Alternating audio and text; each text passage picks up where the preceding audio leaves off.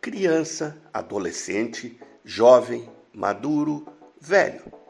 Rotulamos as fases da vida como se todos os seres humanos fossem e pensassem exatamente igual.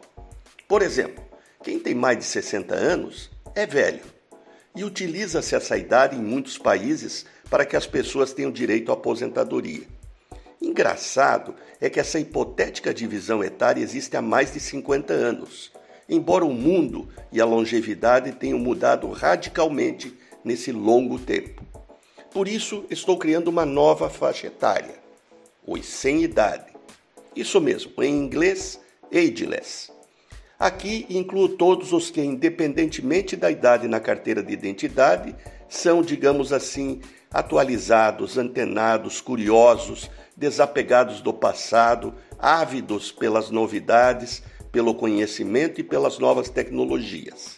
Os sem medo do novo, os sem preguiça, os que se exercitam, os otimistas, engraçados e sonhadores, os que não perdem a esperança nunca.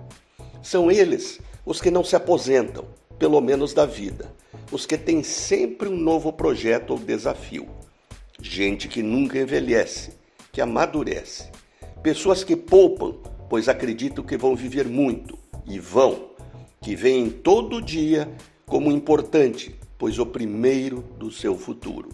Sem idade é que não tem idade, mas vida, e que não quer perder o espetáculo que é vivê-la. Renato Folador para a CBN.